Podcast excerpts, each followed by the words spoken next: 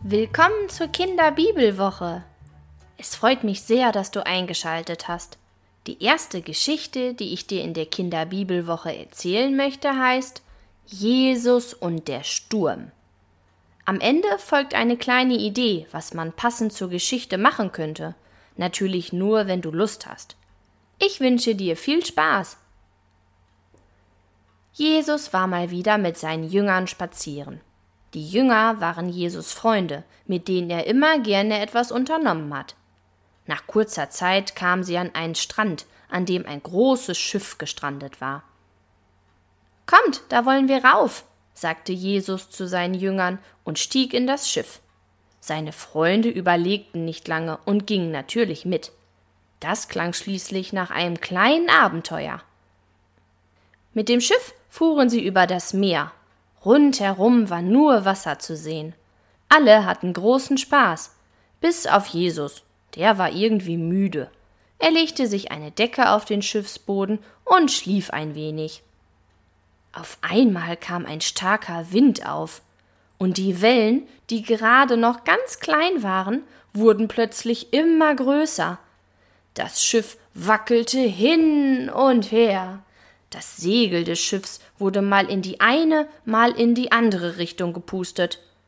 Die Freunde von Jesus schafften es kaum noch, das Schiff zu lenken. Und Jesus?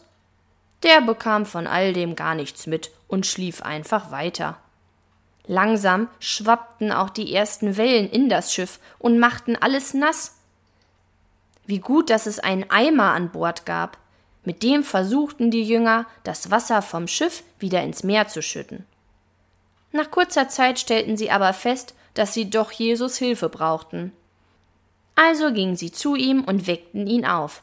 He Jesus, hilf uns her, wir ertrinken. Als Jesus wach wurde, wunderte er sich. Warum habt ihr denn Angst? fragte er. Ich bin doch bei euch. Jesus kletterte zum Ende des Schiffes, hielt sich an einem Seil fest und zeigte auf das Meer. Dabei sagte er nur Still.